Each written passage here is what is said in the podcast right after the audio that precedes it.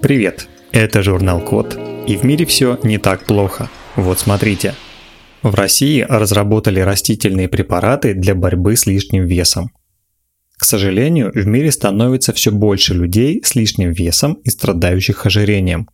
Из-за этого растет количество больных с диабетом, сердечно-сосудистыми заболеваниями и нарушениями опорно-двигательного аппарата.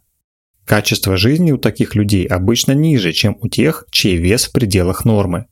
Для борьбы с ожирением используют препараты, которые подавляют аппетит или ускоряют вывод глюкозы из организма.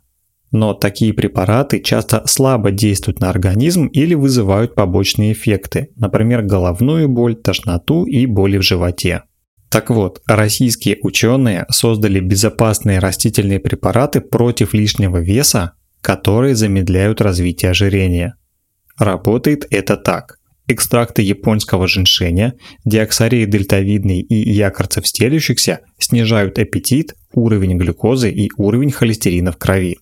А еще они препятствуют перевариванию и всасыванию жиров и углеводов.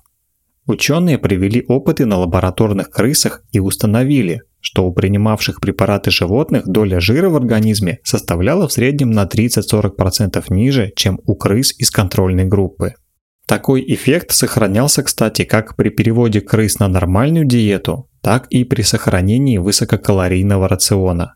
При этом все используемые препараты – это дикорастущие растения. Производить их традиционным способом в промышленных масштабах дорого и нецелесообразно. Поэтому клетки растений вырастили в биореакторе.